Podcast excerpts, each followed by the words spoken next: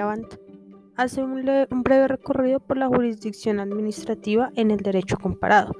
Para ello entonces inicia diciendo que el derecho comparado pues surgen muchos problemas eh, por la falta de interpretación o eh, la diferencia de significados que tiene el lenguaje e incluso la jurisprudencia.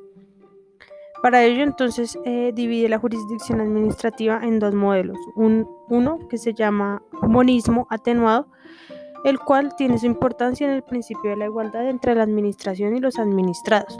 Este tipo de sistema está presente en los países anglosajones, pero con algunas variaciones, tales como las cuasi jurisdicciones, que son administraciones colegiadas con órgano jurisdiccional, pero no son tribunales y están sometidos por los tribunales judiciales. Por un claro ejemplo de ello son los ingleses.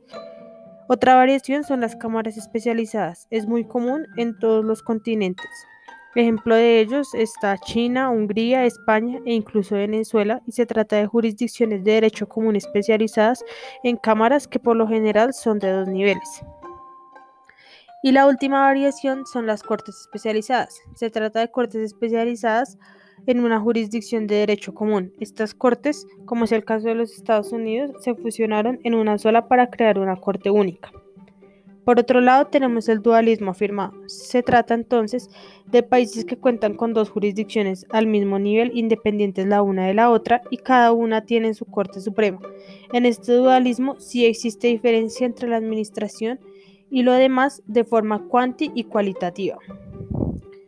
En orden un orden jurisdiccional autónomo con competencia exclusivamente contenciosa.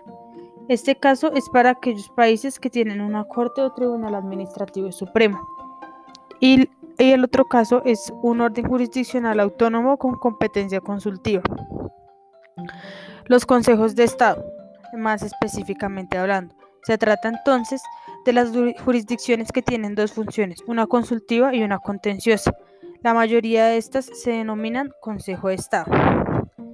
La mayor concentración de dichos consejos está en Europa, pero vale la pena resaltar que está presente en nuestro país, Colombia. Por regla general, en América Latina, el Consejo de Estado hace parte de la rama judicial, caso contrario al Consejo de Estado francés.